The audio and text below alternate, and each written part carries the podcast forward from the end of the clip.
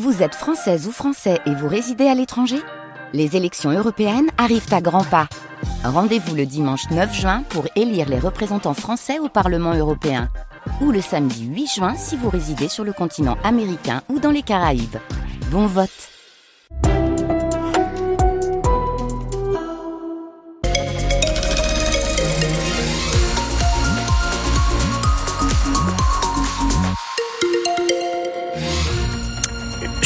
euh, juste quelques ralentissements à vous signaler euh, sur cette zone de travaux sur la rocade nord-ouest. Euh, c'est donc de Lambersart à Vambrochy. Comptez une bonne dizaine de minutes en plus. La météo, Alice Marot, ça va être encore assez couvert. Hein. Oui, toujours de gros nuages au programme pour cet après-midi avec même quelques pluies autour de l'île et dans le Ternois et des températures entre 8 et 10 degrés. Encore trois semaines d'attente pour les salariés de. Le tribunal de commerce de Lille prendra sa décision sur la reprise des sites de Lefrancouc et de Trissin-Léger le 20 mars et non pas le 13 comme prévu. Annonce ce matin à l'issue d'une nouvelle audience où l'unique candidat à la reprise Europlasma a pu présenter son offre. Le groupe prévoit de reprendre 178 des 309 salariés des deux sites nordistes avec un investissement de 15 millions d'euros. Sur le papier, les salariés sont plutôt satisfaits même s'il y a des inquiétudes sur les suppression d'emplois, explique Maxime Savot, délégué CGT de Valdune. Ça a le mérite d'être là. Il y a un projet qui peut être viable. Euh, il y a un projet quand même qui est assez vertueux, ambitieux. On a quand même une grosse mobilisation des salariés qui a fait aussi qu'une très grosse mobilisation des, des, pouvoirs publics qui ont été mis en place, euh, l'État, euh, la SNCF et tous les acteurs publics, la région. maintenant, nous, on a dit en tant que syndicat, on, va essayer aussi de conserver encore plus de, salariés possibles parce que nous, notre point noir dans le dossier, effectivement, c'est encore ces 131 personnes qui sont sur le côté, qui ne sont pas repris dans, l'offre de remplacement. nous, on va essayer de se battre jusqu'au bout ça va être encore en discussion dans les dix prochaines On va avoir des réunions.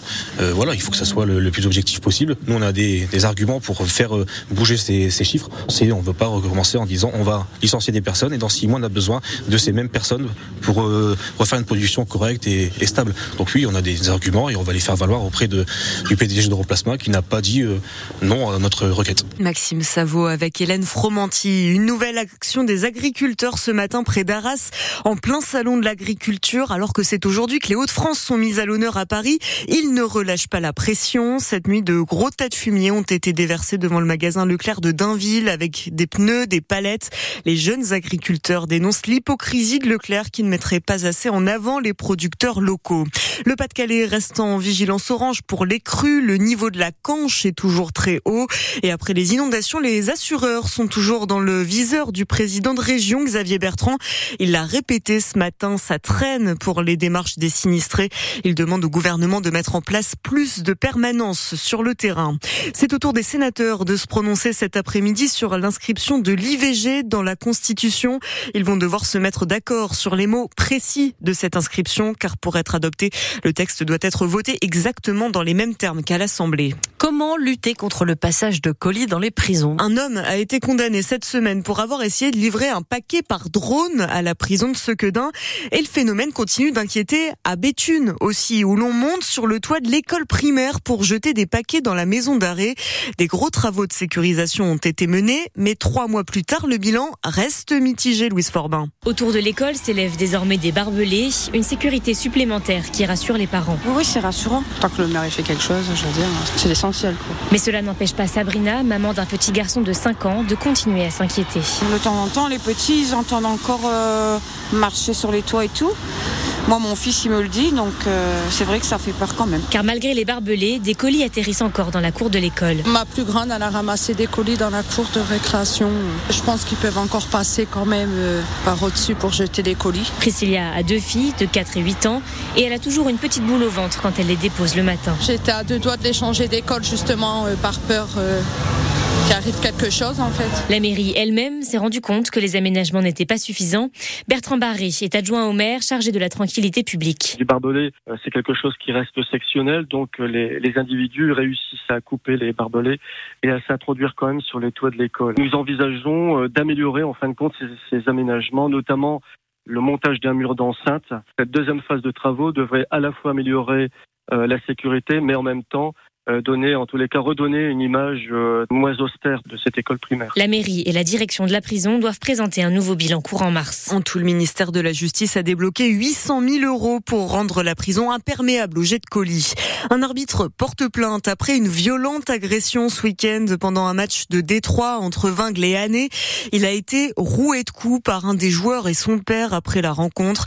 Il dénonce des violences devenues quotidiennes. Son témoignage au complet est à retrouver sur notre site Le sport sur le terrain ce soir, c'est d'abord du foot. Valenciennes se déplace à Rouen pour décrocher une place en demi-finale de Coupe de France. Le coup d'envoi, c'est à 21h à suivre en direct et en intégralité sur France Bleu Nord. Et puis il y a aussi du basket à suivre, ça aussi à vivre sur France Bleu Nord. Les joueuses de Villeneuve d'Ascq jouent leur match retour d'Euroleague à la maison contre les Hongroises de Miskolché. Il faudra se rattraper après un match aller perdu, mais la Française Aminata Gueye le sent bien pour ce soir. On a fauté, premièrement, mais euh, voilà, maintenant, bah, on est au pied du mur, certes, on est obligé de gagner, mais euh, je pense qu'on a clairement les ressources pour le faire et euh, voilà, là on est à la maison, donc ça va nous mettre en confiance aussi. Et en fait, le fait de retourner là-bas et comme j'ai dit, le fait d'avoir vu de quoi on était capable là-bas contre la même équipe, je pense que, enfin, moi personnellement, je sais que je suis confiante par rapport à ça. Après, je sais pas ce qui se passe dans la tête des gens, mais entre nous, bah, on se dit surtout qu'il faut rester ensemble, parce que c'est vrai que bah, c'est pareil dans chaque équipe, mais on a tendance à quand c'est dur se renfermer un peu sur soi-même, alors que nous, ce qui fait vraiment notre force, c'est euh, notre collectif, le fait de vraiment être soudés, même dans les dans les temps faibles et euh, du coup voilà, on se dit surtout qu'il faut rester ensemble parce que le basket on l'a donc c'est pas vraiment ce qui nous manque, c'est vraiment des fois cette solidarité un peu dans les moments chauds. Quoi. Et le match est donc à suivre sur France Bleu Nord à partir de 20h. Et puis notre Miss France nordiste, FJ, elle est bien occupée aujourd'hui. Elle inaugure ce midi en ce moment le stand des Hauts-de-France au Salon de l'Agriculture. Et puis elle sera cet après-midi en dédicace au centre commercial au shopping d'Arras. Ce sera de 15h30 à 18h.